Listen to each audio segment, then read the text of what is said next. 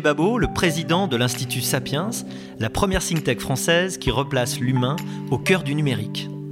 Le Talk Sapiens, c'est une fois par mois une discussion approfondie entre experts pour mieux comprendre les grands enjeux de ce siècle qui commence.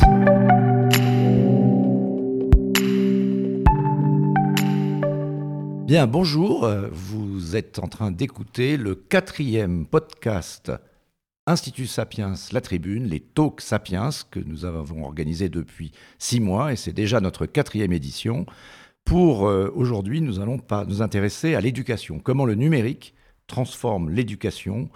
L'éducation, vous le savez, c'est l'or du 21e siècle, dans un, une un capitalisme mondialisé, euh, avec les transformations des métiers, certains même dont on ne sait pas s'ils existent déjà. Il va falloir euh, se préparer à un grand choc euh, de l'enseignement et le numérique offre des outils qui permettent d'aller plus vite et surtout d'avoir une éducation de masse parce que l'une des grandes questions qui est posée, c'est que l'éducation soit accessible à tous et que tout le monde soit formé à, ce qui se prépare, la, grande révolution numérique, digitale, la robotisation. Pour le travail au XXIe siècle, l'éducation est évidemment au cœur du problème. Alors pour en parler, nous avons avec nous Charlotte Fiol, qui est chercheuse à l'Institut Sapiens, qui est ancienne, non pas CDO, mais Chief Education Officer d'Open Classroom, la start-up euh, bien connue, qui vient de passer un accord euh, avec Salesforce pour doper justement l'enseignement numérique. Elle est également enseignant-chercheur à Dauphine. À sa gauche, Laurent Capelletti, qui est professeur au CNAM, directeur de programme à l'ISEOR. L'ISEOR, c'est l'Institut de socio-économie des entreprises et des organisations. Et il est également coordinateur du réseau de recherche internationale Tetra Normalisation. Enfin, à sa droite, à la droite de Charlotte, donc Patrick Thiel, qui est euh, CEO et fondateur de Digital University, qui, euh, comme son nom l'indique, digitalise l'université. On va en parler avec vous pendant une petite quarantaine de minutes. La première question, peut-être, je vais la poser à, Laurent Capelletti pour poser euh, ce que je disais, l'or du 21e siècle, c'est l'éducation. Pourquoi est-ce qu'aujourd'hui, est-ce qu'on a cette prise de conscience mondiale que l'éducation est absolument essentielle Il y a une compétition pour le savoir. Qu'est-ce qui justifie, qu'est-ce qui explique euh, cette prise de conscience mondiale?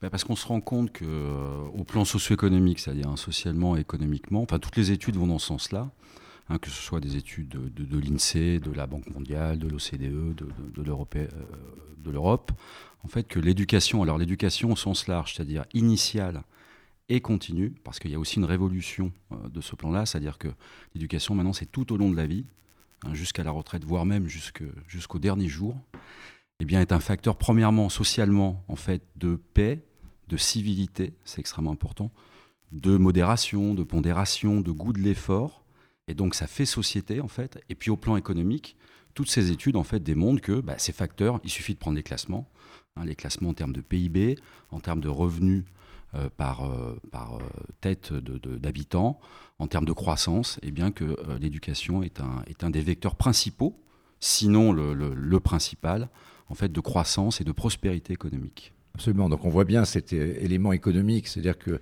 les pays qui investissent le plus dans l'éducation sont ceux qui réussissent le mieux. Exactement. Et ce qu'on voit dans la mondialisation, c'est que les pays asiatiques vont plus vite, probablement, que les pays occidentaux aujourd'hui dans l'éducation. Qu'est-ce qui peut l'expliquer bah, alors, euh, bah, après, je laisserai la parole. On va, on va écouter tous mes collègues, mais euh, en fait, bon, faut, faut, toujours partir du, du, point de vue qu'il y a un rattrapage.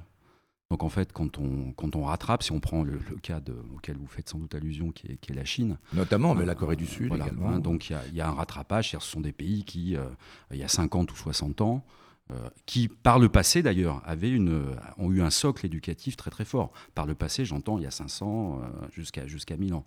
Et puis donc, euh, on, assiste à, on assiste à un rattrapage. Et puis sans doute aussi à une volonté, justement, je pense, puisque on en parlera, c'est-à-dire que l'éducation, nous avons un, formateur, un professeur, un sachant, on va dire, et puis vous avez bah, des formés, des apprenants.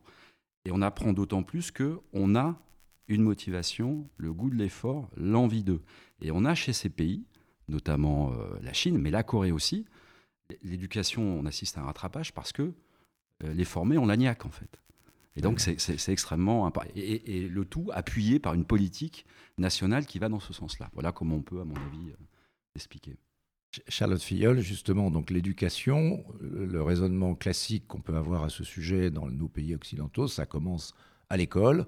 En France, ça commence dès 3 ans. Euh, on investit donc dans l'éducation de nos enfants et ça se passe, je dirais, d'une façon, en tout cas la, façon dont on, le, perçoit, c'est assez vertical. C'est-à-dire qu'il y a le professeur, il y a l'élève. Est-ce que c'est pas en train de changer justement ce rapport vertical à l'éducation? Alors ça devrait potentiellement changer, hein, c'est ce que prouvent un, peu les études. Pour l'instant, ça change pas. C'est-à-dire que si vous allez dans une classe euh, de maternelle jusqu'à après le bac, vous avez encore le sachant, comme tu disais, euh, qui arrive ex cathedra et qui fait son cours. Ça évolue un petit peu. Vous avez quand même maintenant toute la logique de classe inversée qui se met en œuvre. Vous avez quand même un certain nombre euh, de professeurs qui essayent d'utiliser des outils numériques, des tableaux, des outils numériques à la maison aussi, donc pas que en classe. Donc ça évolue doucement euh, mais quand on est avant le bac, ce qu'on appelle le K-12, les évolutions sont assez mineures. Les vraies évolutions, elles sont dans la formation continue après le bac, l'enseignement supérieur et dans les entreprises. Donc la vraie révolution prend en place, mais pas encore euh, avant le bac. Alors, avec euh, Patrick Thiel, peut-être on pourrait parler de cette arrivée des outils numériques, puisque digital University, comme son nom l'indique, c'est l'université digitale. Est-ce que vous êtes finalement, vous, euh, comme observateur et comme acteur de ces nouveaux euh, euh, outils d'éducation, finalement, vous avez l'impression que par le numérique, on, horizontalise peut-être le, rapport entre le sachant et l'élève ou l'étudiant est en train de changer? Il est en train de changer, mais comme dit Charlotte, pas à pas. Mais il y a des, voilà, il y a des sas d'innovation. Alors, il y a des sas d'innovation dans certaines écoles, y compris à Infrabac. Bon, euh, on aimerait qu'elles se multiplient en effet beaucoup plus. C'est des budgets, euh, c'est une question de budget. C'est aussi une question d'envie et de donner envie d'apprendre à apprendre autrement, notamment grâce à l'outil qui, lorsqu'il est utilisé de façon non anxiogène, c'est-à-dire à partir du moment où on s'y prépare, et je parle notamment des formateurs et des professeurs, qui depuis plusieurs années, euh, crescendo, s'y sont euh, attelés en se formant, eh bien, utilisent, comme Charlotte vient de le dire, le principe d'une classe inversée qui, culturellement, dans nos pays latins, n'était absolument pas ancré. À l'inverse des pays anglo-saxons, on n'ose pas entrer en cours sans se préparer. Eh bien, on se rend compte que pour revenir à l'outil, eh bien, l'outil permet de distiller de la matière euh, pédagogique avant d'entrer en cours, et ce qui permet de préparer euh, le présentiel, d'autant qu'il a été mieux préparé en amont par un distanciel, par l'outil. Et cela, ça peut se vulgariser, ça peut se développer, ça peut donner envie, ça peut donner source aussi d'envie, y compris de projets d'entreprise, voire d'école, dès lors que l'outil est placé au centre en tant que support là j'insiste, c'est vraiment l'outil au support de la pédagogie et non l'inverse. Alors peut-être dites-nous quelques mots sur Digital University. Qu'est-ce que c'est? Ça existe depuis quand? Et vous êtes présent en France et également un peu à l'étranger Un petit peu à l'étranger également. Oui, on est une société tech, donc notre cœur de métier consiste à digitaliser des contenus qu'on va chercher chez les sachants, donc à l'endroit de deux cibles euh, partenaires que sont les écoles euh, post-bac, infra-bac euh, dans une moindre mesure et dans les entreprises également. Donc typiquement, on installe des, des universités digitales, clés en main, en marque blanche, en plusieurs langues. Avec des, des, cours dans quel euh, domaine? Dans tous les domaines? Tous les domaines. Ça peut être euh, euh, un, master d'une école Bac plus 5 en finance que des programmes de charcutier d'un groupe agroalimentaire. Alors, est-ce que vous, on peut dire que vous faites des MOOC? C'est le grand mot à la mode, mais j'ai l'impression que cette mode des MOOC est un peu. Oui, MOOC c'est très bien, mais. mais Peut-être redéfinir ce que c'est pour ceux qui ne connaissez. Alors Charlotte va nous en parler parce qu'elle maîtrise bien le sujet. Mais moi, ce que je peux dire en concernant les, les MOOC, vous connaissez sans doute le taux d'abandon statistique mondial 95% de taux d'abandon. Pourquoi? Parce qu'on n'est pas du tout dans le cadre d'un MOOC accompagner ou euh, encourager. On ne, privilégie pas la pédagogie de l'accompagnement et de l'encouragement. Alors on ne décrit pas les MOOC qui nous ont tous mis le pied à l'étrier, il y en a eu des très très bien faits, mais on ne va pas juste... la, philosophie du MOOC, c'était de donner l'accès à tous, c'est-à-dire c'était massif, hein, c'est open, ouvert, et euh, avec des cours qui étaient dans tous les domaines. Et effectivement, peut-être Charlotte, vous pouvez en dire un mot, parce qu'il y a eu cette mode des MOOC, on s'est dit tout le monde devait faire son MOOC. D'ailleurs, on s'est interrogé sur le modèle économique du MOOC, puisque c'était censé être gratuit. Et puis, on, a une, transition aujourd'hui, une transformation. il y a une transition, effectivement, parce que le, MOOC, donc euh, Massive Open Online Course, donc l'idée, c'était effectivement d'avoir un cours ouvert, gratuit, accessible à tous, en se disant, bah, l'éducation euh, en Afrique hein, va être réglée, par exemple, tout le monde va avoir accès au MOOC, ça va tout régler on a effectivement un taux d'abandon qui est très fort pour la simple et bonne raison que effectivement vous êtes tout seul derrière votre ordinateur, ce qui donne pas nécessairement envie d'apprendre et ce qui permet pas nécessairement d'apprendre, ce qui est deux problématiques différentes. Donc ça, ça a été, euh, tout le monde l'a réalisé il y a euh, maintenant cinq ans. Donc on évolue du MOOC vers du SPOC, vers du peer-to-peer, cest à dire qu'on utilise les outils, on utilise toujours le MOOC, hein, c'est toujours là, mais c'est intégré dans une pédagogie qui est beaucoup plus large. C'est-à-dire qu'on a enfin compris que juste mettre des vidéos et du cours en ligne n'était pas suffisant et qu'il fallait repenser la façon dont on apprenait, la façon dont on intégrait ce MOOC dans un dispositif pédagogique plus large. Et c'est là, en fait, que la technologie va prendre du sens. C'est-à-dire quand on va penser d'abord pédagogie, quels sont les objectifs, et après, bah, le MOOC va être utile parmi d'autres choses. Donc en soi, le MOOC, euh, on regarde Coursera, on peut voir toutes les grosses entreprises, le business model n'a pas été trouvé. Et donc elles sont toutes en train de repenser le business model de façon à voir comment on peut être rentable avec le MOOC. Alors, on parlait d'Open Classroom, dont vous avez été l'une des, fondatrices, euh, vous les avez quittés, mais ils font beaucoup parler d'eux en ce moment. Je parlais de l'accord qu'ils ont passé avec euh, l'entreprise Salesforce. Euh, est-ce qu'on va vers un modèle justement économique, payant pour l'éducation en ligne? Alors, je suis pas fondatrice d'Open Classroom, juste pour euh, voilà, préciser. Non, c'est pas grave. Vous y avez travaillé. Voilà, j'ai travaillé pendant deux ans là-bas. Euh, on va effectivement vers un modèle euh, payant, enfin, c'est-à-dire que c'est déjà payant. Si vous voulez, le cours est simplement. Je pense qu'il faut distinguer connaissance de compétence. C'est-à-dire que si vous voulez simplement apprendre, vous allez sur votre MOOC, vous abandonnez ou pas, à la limite, c'est pas grave. Si vous regardez les CV, il y a dix ans, tout le monde disait ah moi, ou il y a cinq ans, j'ai fait ce MOOC-là, j'ai fait ce MOOC-là, ça a complètement disparu. Ce qui prouve bien que dire j'ai suivi un cours en ligne n'est pas preuve de compétence. Vous avez appris en ligne très bien, mais en fait, ça n'a pas de valeur pour un, employeur.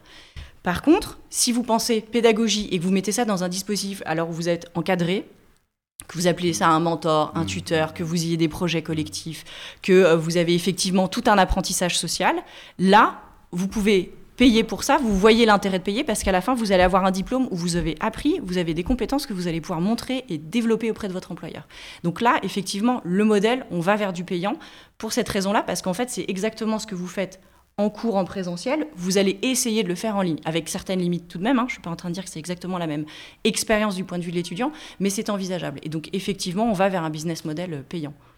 Laurent Capelletti, peut-être sur ce, ah bah modèle donc là, je, suis complètement en phase avec, euh, avec ce que viennent de dire, mes collègues. C'est-à-dire que, et justement, ça doit rassurer. C'est-à-dire qu'en fait, la, digitalisation, la numérisation, l'utilisation d'outils numériques dans l'éducation ne signifie pas la disparition, pas du tout, la disparition de l'humain. Pourquoi? Parce qu'en fait, il va falloir, il faut gérer tout ça.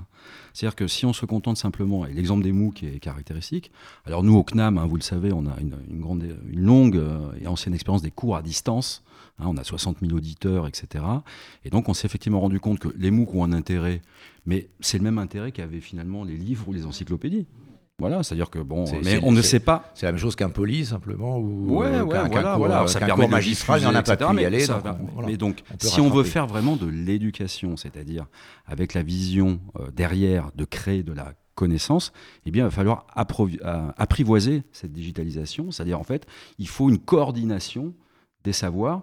Il faut derrière s'assurer effectivement que l'apprenant, il est stimulé, il interagit, que derrière il met en œuvre. Il va falloir effectivement, comme, tu l'as dit, hein, il va falloir des, mentors pour voir s'il y a une progression pédagogique, euh, puisqu'en fait on est à peu près d'accord pour dire, ça aussi c'est un, regret en France, on a du retard là-dessus, certes il faut continuer à faire de la pédagogie déductive, parce qu'à un moment donné il faut quand même que quelqu'un dise, euh, voilà, le, savoir connu et reconnu, c'est ça, mais il faut faire beaucoup plus de pédagogie inductive, c'est-à-dire en fait en stimulant, en partant de l'apprenant, de ses expériences, etc. Et ça, ça se gère. Si, si, on se contente en fait de diffuser un, outil numérique à une masse, ben, en fait, on ne gère rien du tout. Et donc, ça peut être proche de zéro. Y compris grâce à l'outil. D'ailleurs, on se rend compte qu'avec l'outil, on peut tracer dans le bon sens du terme qui apprend quoi, quand, comment, à quelle vitesse ou dans le monde, avec quel type de formateur. Mais ça, si vous voulez, à la limite, c'est ce que toute bonne société EdTech euh, peut euh, proposer en tant que learning analytics. Si derrière, en revanche, on ne prend pas une action pédagogique, ça ne sert à rien que de produire des statistiques. Donc l'outil au service de la pédagogie, certes, et on se rend compte que on est en train de raccourcir certains euh, temps d'apprentissage, grâce à l'outil, on est en train de développer de mieux en mieux l'individualisation des parcours. On n'apprend pas à la même vitesse, on n'est pas doté du même type d'intelligence, encore faut-il le savoir à l'origine, avant de se lancer dans des, des parcours, notamment dans des parcours de formation euh, continue. Euh, on peut imaginer que, voilà, très bien, devenons mobiles, développons la mobilité grâce à l'outil, mais essayons d'utiliser cet outil pour mieux le faire. Euh, un DRH qui décide de, enfin, quelqu'un qui veut, devenir DRH à 35 ou 40 ans, changement de carrière, changement de mobilité, très bien, mais encourageons-le ou là pour que ce soit efficient, avec un minimum de connaissances de soi en amont. Et l'individualisation des parcours, un exemple, euh, la data ou les algorithmes vont nous permettre de repérer ceux qui vont plus vite, de développer le peer-to-peer learning d'autant, euh, de proposer euh, à, tel, à tel apprenant, parce qu'on a constaté qu'il allait plus vite, de lui proposer d'aller plus vite encore, monter le curseur, ou au contraire d'observer que l'apprenant est en difficulté, lui dire veux-tu l'intervention d'un père, d'un tuteur, d'un coach, d'un expert? Et voilà en quoi l'outil peut servir la pédagogie. Et, donc là, je compléterai parce que je tiens à rassurer mes, collègues. Hein. donc c'est une bonne nouvelle, c'est-à-dire que ça va pas, tout ça ne se traduit pas par la disparition en fait de euh, l'enseignant, du formateur.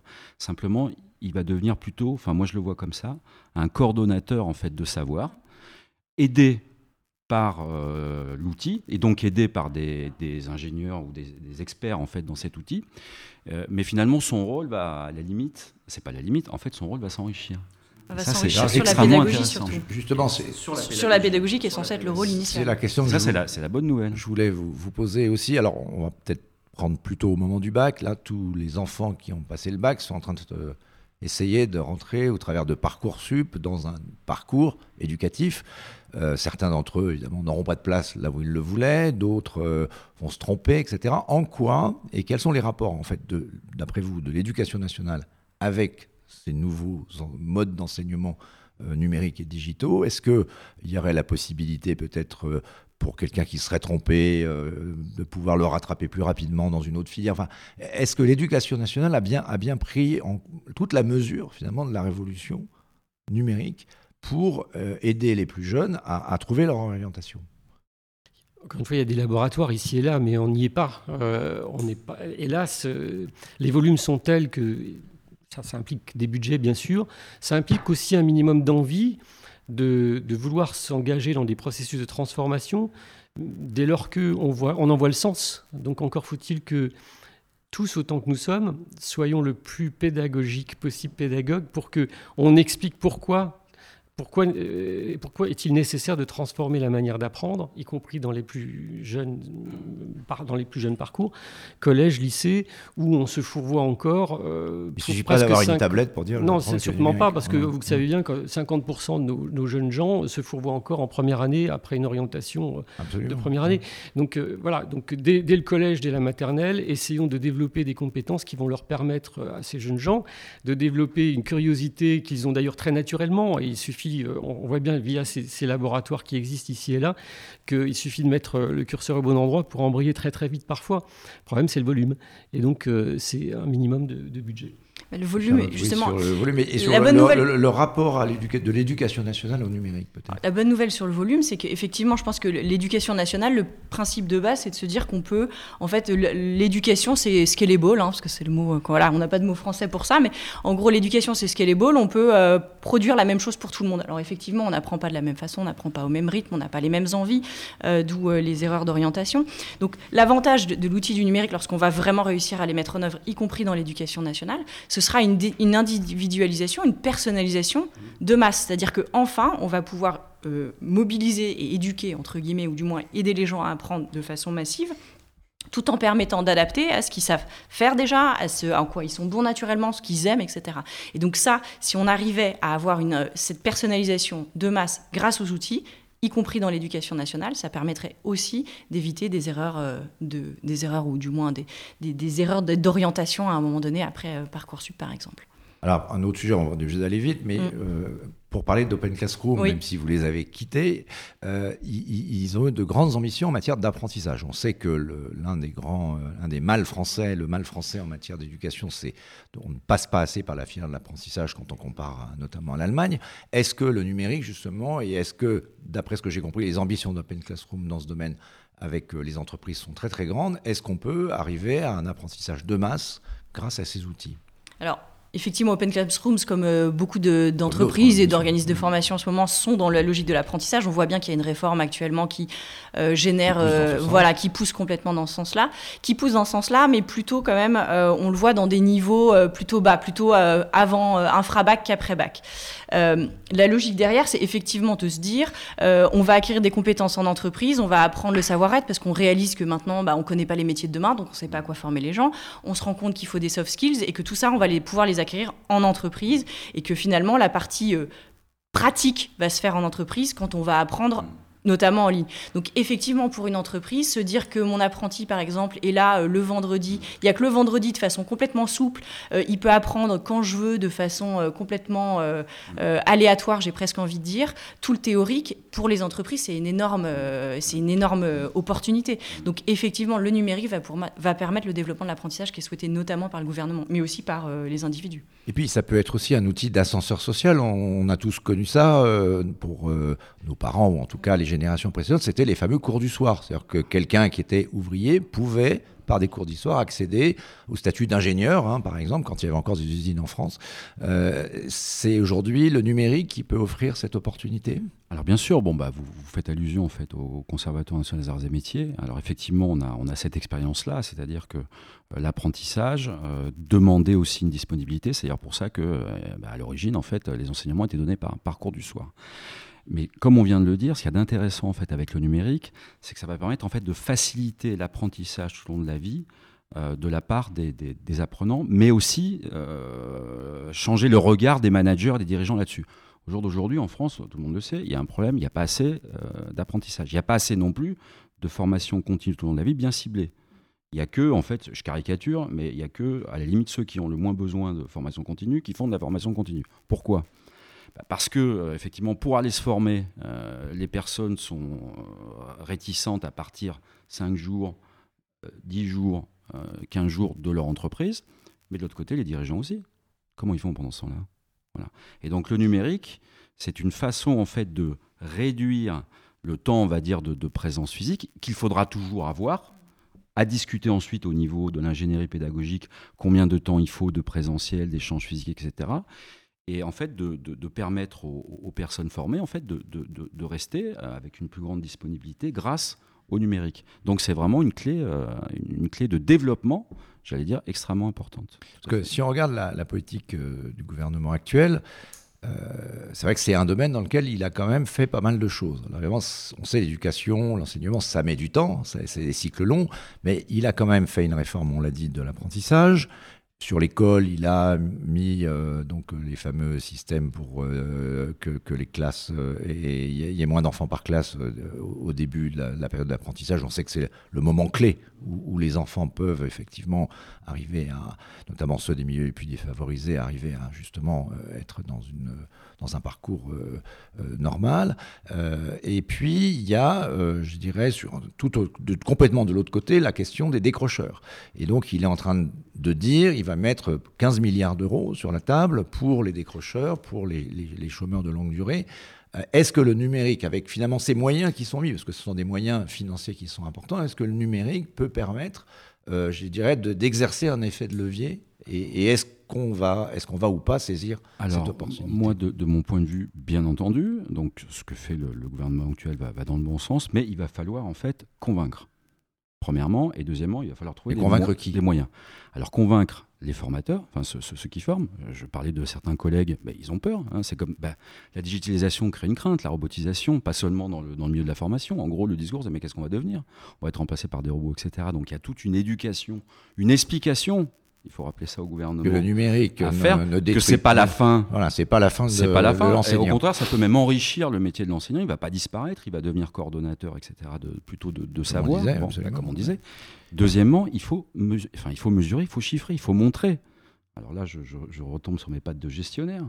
Il faut montrer, parce qu'on dit oui, mais ça, ça crée du capital humain. C'est très gentil de dire que ça crée du capital humain, mais il faut des chiffres. En euros, ça fait combien? En points de croissance supplémentaire, ça fait combien? En augmentation des revenus, l'INSEE a sorti une étude, euh, juste que j'ai retweetée euh, ce matin. Bon, euh, à partir du moment où on a un bon bac plus 5 bien ciblé, on gagne 100% de plus que ceux qui ont un niveau bac. c'est une moyenne. C'est plein emploi en ce moment, actuellement en France, c'est plein emploi pour les personnes qui sont bien diplômées, bien formées. Il faut le rappeler, vous voyez? Et donc, il faut aussi, je pense, mesurer, chiffrer, d'où l'intérêt aussi d'évaluer un mais ça, je pense que vous, vous le faites euh, très très bien, c'est-à-dire l'implantation de, euh, de cette euh, numérisation doit être gérée, comme on l'a dit, doit être expliquée, commentée et doit être aussi chiffrée pour montrer que tout ça s'autofinance très largement. Parce qu'il y a des freins, bien évidemment, aussi budgétaires. Bien sûr. Alors, allez-y, oui, j'ai une question. alors, en, fait, on peut mesurer ce retour sur investissement. On, on, a remarqué depuis plusieurs années que grâce au digital, on raccourcit certains parcours d'apprentissage ce qui nous permet de proposer, euh, y compris dans les entreprises, voire les écoles, euh, transformer euh, les sempiternels séminaires de management en, leur next beaucoup plus incitatifs, s'autoriser à aller voir un design thinking center dans telle ou telle grande organisation, parce que budgétairement on est moins contraint, parce qu'on a fait des économies d'échelle, on a mieux géré les mètres carrés pédagogiques, mais comme tu le disais tout à l'heure, je crois que le métier de professeur et de formateur, au contraire, va se renforcer et, et on va passer davantage de temps à tutorer, à accompagner et coacher euh, qu'on ne l'a jamais fait grâce au digital. Je, reviens sur l'apprentissage. Je peux te couper Je t'en prie. Mais, comme c'est fait beaucoup mieux dans des pays euh, alors anglo-saxons et même Allemagne, en fait, l'enseignant, c'est un, espèce de coordonnateur, on va dire, euh, suisse, etc. Et comme par hasard, les pays qui économiquement, socio-économiquement, et oui sortent mieux que nous. Il y a un exemple très concret sur l'apport du digital dans le monde de l'alternance, l'apprentissage. Euh, ces jeunes gens, en général de 18 à 22 ans, ont juste trois vies à conjuguer. Euh, premier contrat de travail à temps partiel, euh, la vie d'étudiant, l'autre temps, et puis accessoirement leur vie de jeunes gens à construire. Et donc, comme je disais Charlotte, ça leur permet de façon, oui, à tout moment de revenir sur les, contenus pédagogiques. Et je pense que ça peut être un, formidable vecteur pour booster l'apprentissage de l'alternance que, que ce soutien, que cet outil à leur service, tant du point de vue de l'apprenant que du point de vue des tuteurs dans les écoles, que du point de vue des tuteurs dans l'entreprise, qui ont beaucoup de mal également à accompagner. Donc la grâce, là encore une fois, le digital, n'en ayons pas peur, dès lors qu'il est au service de, la pédagogie, j'insiste là-dessus. Euh, autre exemple, quand on disait tout à l'heure qu'on s'autorise désormais à tracer euh, l'apprenant dans le bon sens du terme. Qui apprend quoi à quelle vitesse Quelle vitesse? Eh bien, euh, parallèlement au fait qu'il est venu se, former pour un portefeuille de, de compétences dédiées, on va aller remarquer ceux qui sont plus véloces, leur proposer d'être tuteur en peer-to-peer N-1, voire du N plus 1. On gagnerait à se faire tutorer, nous, de temps en temps par des plus jeunes générations. Et, finalement, deux compétences clés qu'il va développer parallèlement, le savoir transmettre, le Graal, quand on a compris ce qu'on a appris, alors on le transmet, on est en mesure de le transmettre. Et deuxième euh, compétence clé euh, requise dans toutes les organisations, le savoir travailler collaboratif. Alors, une critique qu'on entend beaucoup aussi à l'égard du digital, c'est une forme de privatisation de l'éducation. C'est-à-dire qu'il y a l'éducation nationale, et puis, euh, aujourd'hui, il y a tout un secteur euh, dont euh, Apple Classroom mais plein d'autres sont les représentants, euh, Digital University aussi, ce qu'on appelle le monde de l'aide tech. Et en fait, que j'ai regardé un peu, les levées de fonds dans le secteur de l'éducation dans le numérique commencent à devenir assez spectaculaires parce que on est en train de passer à l'échelle, on, on, est sur des, une forme de maturation de ce, de ce secteur. Et puis, ce n'est pas seulement français maintenant, vous le disiez, ça commence à se développer avec l'internationalisation. Euh, est-ce que le secteur de l'EdTech, finalement, peut venir remplacer un jour euh, l'éducation nationale parce que le, mammouth n'aurait pas su euh, évoluer? Est-ce qu'il n'y a pas un risque d'un phénomène dinosaure, justement, d'extinction si... Comment est-ce qu'on peut rapprocher ces deux mondes? On voit bien qu'ils sont aujourd'hui quand même en compétition. En compétition, euh, oui et non. on, remarque là aussi qu'on a des, laboratoires, des SAS d'innovation où on est tout à fait complémentaires et en aucun cas il s'agit de remplacer les institutions qui, euh, certes, ont besoin de se transformer, de se moderniser.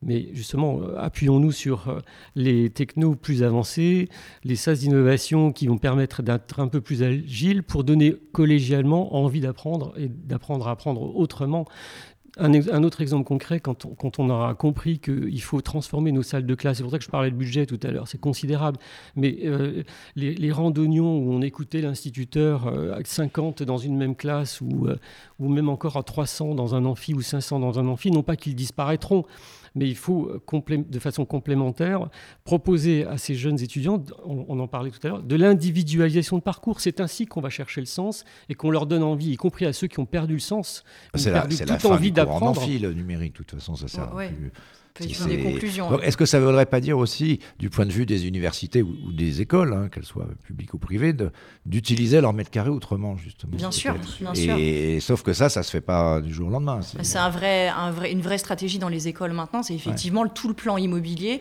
sur euh, comment on réaménage de façon à ce que euh, les étudiants puissent euh, apprendre, qu'il y ait une logique collaborative entre des tuteurs qui deviendraient profs, hein, cet élément-là, et les étudiants. C'est ça la, une des vraies questions maintenant, un des vrais pans pédagogiques c'est en gros comment on gère notre, enfin, notre géographie et notre temporalité par rapport à nos étudiants, qui n'est plus effectivement, on est tous assis dans la même salle. Ça, ça fait partie de toutes les réflexions stratégiques des écoles euh, actuellement. Au, CNAM, c'est ce que vous constatez Tout à fait, tout à fait. Alors, la fin du courant Nous, effectivement, comme, voilà, comme, comme on a eu, historiquement, on a été dédié il y a plus de 200 ans en fait à la formation professionnelle pour adultes. Donc de toute façon, les cours d'amphi, euh, ça n'a quasiment euh, jamais existé.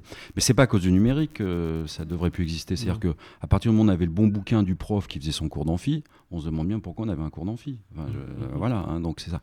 Non, moi, pour revenir sur ce qui a été dit et aller dans, votre sens, effectivement, je pense qu'il y a la, question du, régalien, en fait. Non, alors moi, je suis assez d'accord. Je ne crois pas. C'est-à-dire qu'à partir du moment où l'éducation nationale s'adapte, et il y a des, il y a des zones hein, d'innovation, des pôles d'innovation, il n'y a pas de risque. D'autant plus que les pays dont on parle, euh, Allemagne, Japon, Corée, ont un secteur éducatif euh, public fort, très solide, qui cohabite très solide. donc c'est pas incompatible, mais pas du tout. Non, non, qui, qui, cohabite. Non, je pense qu'il y a une question sur la mesure. Il faut quand même savoir. Donc on prépare une, une étude pour Sapiens sur le sujet. Quand on chiffre les coûts du manque d'éducation et de formation des entreprises, c'est monumental. Alors c'est là où il faut, euh, les premières estimations, c'est mais c'est dingue, c'est parce que ça entraîne des défauts de qualité, ça entraîne de la non-productivité, ça entraîne des pertes d'opportunités, ça entraîne de la démotivation des gens qui n'étant pas suffisamment formés, sont pas bien, pas à l'aise, etc. Ça fait plusieurs milliers d'euros par tête, c'est plusieurs dizaines de milliards par an à l'échelle de la France. Donc ça, il faudrait un peu le dire pour, montrer, pour dire, vous voyez, si on réduit ça, on va trouver aussi les moyens finalement de, financer cette évolution. Donc pour conclure, je pense que c'est là-dessus qu'il faut creuser, hein, sur ce point.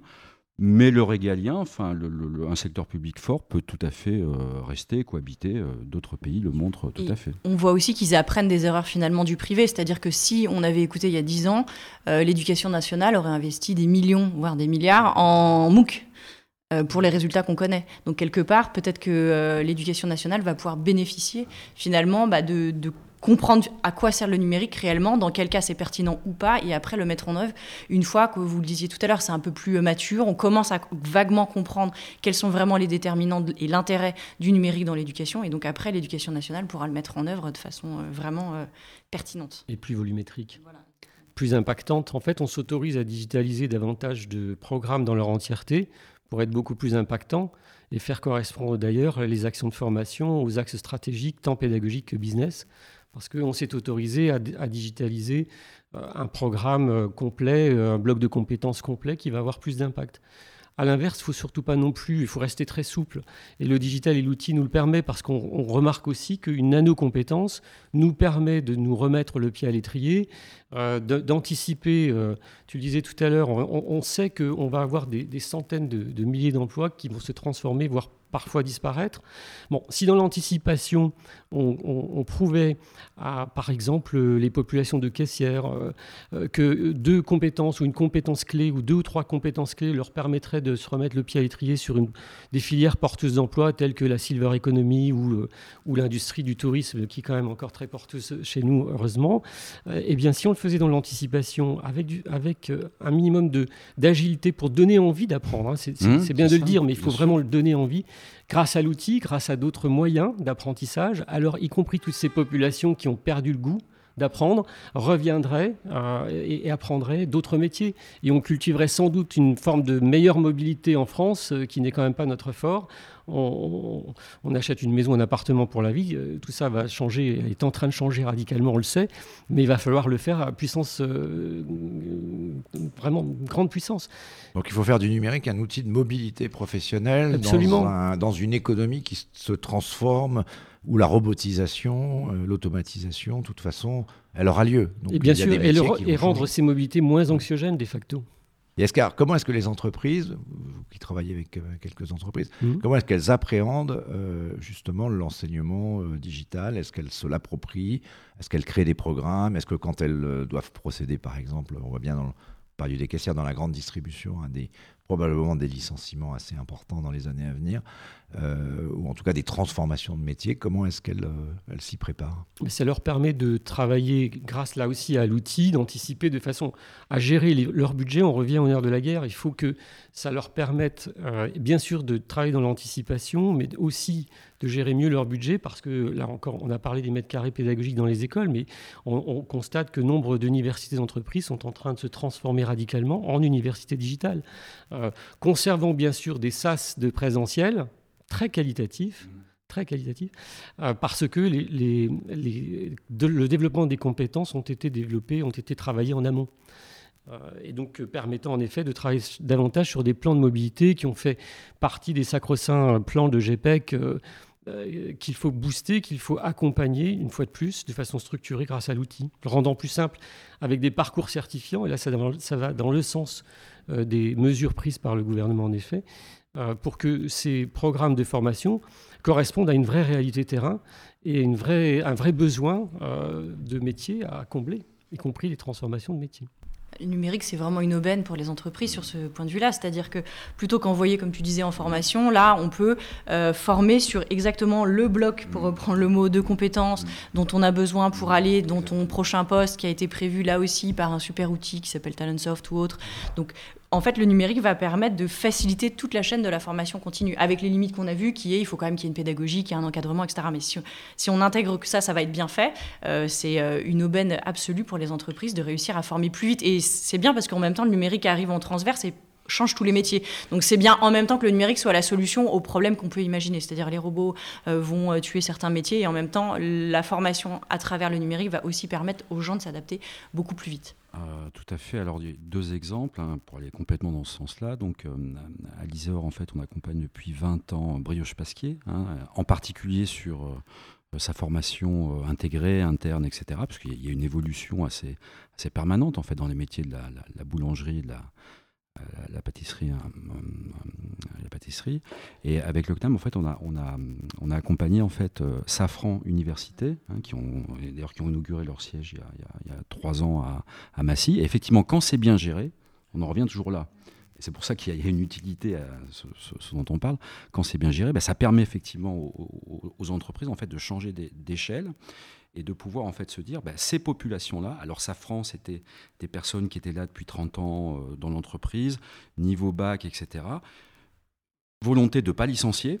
Donc la question c'est, mais, mais toutes ces personnes-là sont encore là dans l'entreprise pour 10 ans, 15 ans.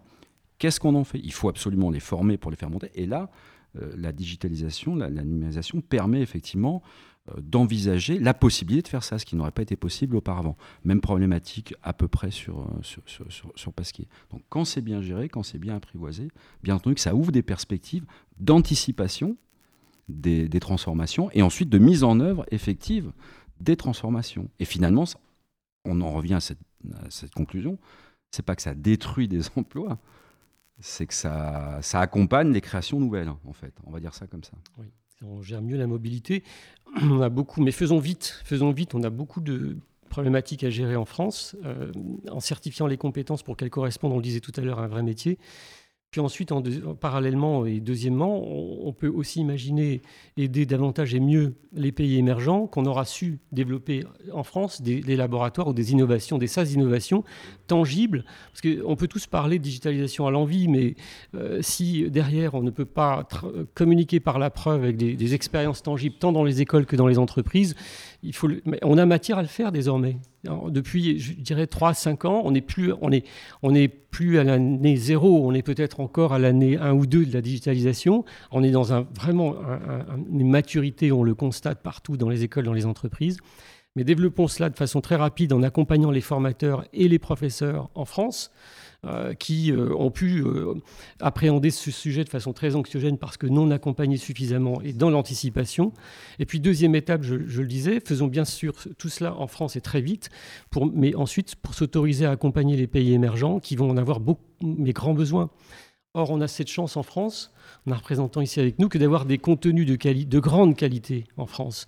Et, donc, euh, à partir du moment où on les, on, les digitalisera, bien sûr, euh, de façon à s'adapter localement aux besoins locaux, alors on pourra s'autoriser collégialement à aider ces pays émergents qui en auront grand besoin. Euh, je pense notamment à l'Afrique, mais la Chine aussi, qui, qui manque de contenu. Et là, d'ailleurs, il y a une vraie compétition entre, vous parliez de la Chine ou des pays nazis, en Afrique il y a une logique d'influence, parce que l'éducation, euh, d'abord il y a la question de la langue. Donc, euh, est-ce qu'on a quand même la chance euh, d'avoir la francophonie? Donc, est-ce qu'on est en train, là aussi, de voir émerger une vraie ambition mondiale par l'éducation numérique, bien sûr, en utilisant les outils numériques, en France? Est-ce que les universités françaises, par exemple, en font suffisamment ou les grandes écoles pour euh, jouer cette compétition-là, qui est peut-être la, mère de toutes les batailles, parce que c'est celui qui vous aura apporté, si c'est les Chinois demain qui forment euh, le plus de monde, euh, et ils ont l'air d'être assez efficaces, en tout cas pour eux-mêmes, ça veut dire que nous, on sera... on sera dépassés. Que sous, sous, comme on l'a dit, c'est sous, sous, couvert de, de, de, de pédagogie, d'expliquer Hein, puisqu'il y a des résistances qui sont liées à des craintes, etc. Bon. Euh, sous couvert également de démontrer la, rentabilité euh, de, tout ça, finalement, puisque Bercy, euh, on regarde ça de, près, etc. Je, crois qu'on on, est prêt, mais comme tu l'as dit, comme on dit, en fait, il faut faire vite. Il faut faire vite pourquoi? Parce que, bon, c'est le vieil adage que je vais me permettre de ressortir là, hein, c'est savoir n'est pas faire. Non, savoir c'est faire, mais faire je ah bah, je me souviens plus. Bon, bah, passons. Pour aller ensuite porter la bonne parole, il faut qu'on ait fait nous d'abord. Qu'est-ce qu'on va aller, en fait, comme tu l'as dit, euh, euh, au niveau de la francophonie, au niveau des pays euh, d'Afrique et, autres francophones?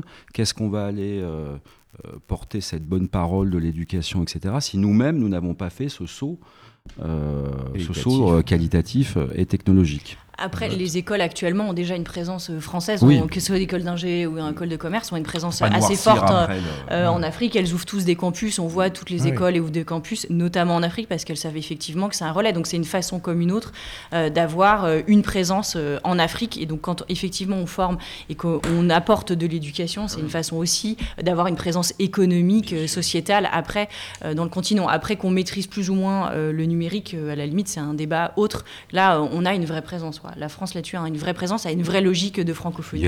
Au niveau des grandes écoles, il y a une vraie logique, et d'université aussi, euh, très présente. Voilà. Donc, euh, Mais qui, euh, oui, qui se renforce avec un décloisonnement du monde de l'entreprise et de l'école. On le constate, mais qu'on pourrait renforcer là encore et qu'on pourrait travailler mieux encore grâce au digital. Un exemple concret, les pays émergents en Afrique, allez, soyons euh, proches de nous, euh, certains grands groupes industriels gagneraient à former in situ les talents dont ils vont avoir besoin dans trois ans. Et on sait qu'on aura du mal à les trouver, si ce n'est possiblement en s'alliant, et en effet, euh, les, grandes écoles, ils, travaillent, universités, ils travaillent depuis de nombreuses années, mais en s'alliant encore plus les de partenariats locaux pour anticiper ces besoins et, former euh, les jeunes talents dont ces grands groupes vont avoir besoin. Et on continuera à décloisonner les deux mondes, entreprise et école. Oui, donc il faut, pour aller dans, dans ce sens-là, il ne faut, pas noircir le, le, Il y a une volonté, il faut qu'on mette un coup de... Il y a une présence qui existe déjà, il y a plein de... Bon, bah, l'ISER est partenaire de l'IAE Lyon, il y a de multiples partenariats en Asie, etc. Au CNAM, on, a peu partout, grâce aussi à, l'enseignement à distance, la numérisation, etc. Euh, mais il ne faut, pas, traîner sur les, prochaines années euh, pour développer tout ça, parce qu'effectivement, c'est un marché. C'est un marché colossal et, mondialisé. Et faire, c'est savoir, mais savoir n'est pas faire. Voilà. Faire, c'est faire, savoir, mais savoir n'est pas faire. Eh bien, et si c'était le mot de la conclusion, euh, bravo à, vous trois. Je crois qu'on a compris que, un, il faut dire euh, aux formateurs, aux enseignants de ne pas avoir peur, de ne plus avoir peur du numérique parce que euh, finalement aujourd'hui c'est un outil comme un autre et c'est pas forcément euh, un robot qui enseignera automatiquement, mais il y a tout un travail effectivement de coordination, si j'ai bien compris, et de définition aussi de la pédagogie et, des grands. Ensuite, il y a une personnalisation, on l'a bien dit, effectivement, que le numérique permet, voire une individualisation des parcours à un moment où on sait que les métiers vont changer très vite. Et puis, il y a un effet quand même, on va le dire, dans la compétition mondiale, effectivement, la France qui peut être un leader de euh, l'éducation en, confrontation avec d'autres pays qui euh, se positionnent très clairement sur, euh, on disait, l'or du 21e siècle. Et donc, on a une carte à jouer, mais faut pas tarder, il faut aller vite. Voilà, merci d'avoir écouté ce quatrième podcast. Merci à donc Charlotte Fillol, Laurent Capelletti et à Patrick Thiel de nous avoir accompagnés. Bonne écoute et à la prochaine fois.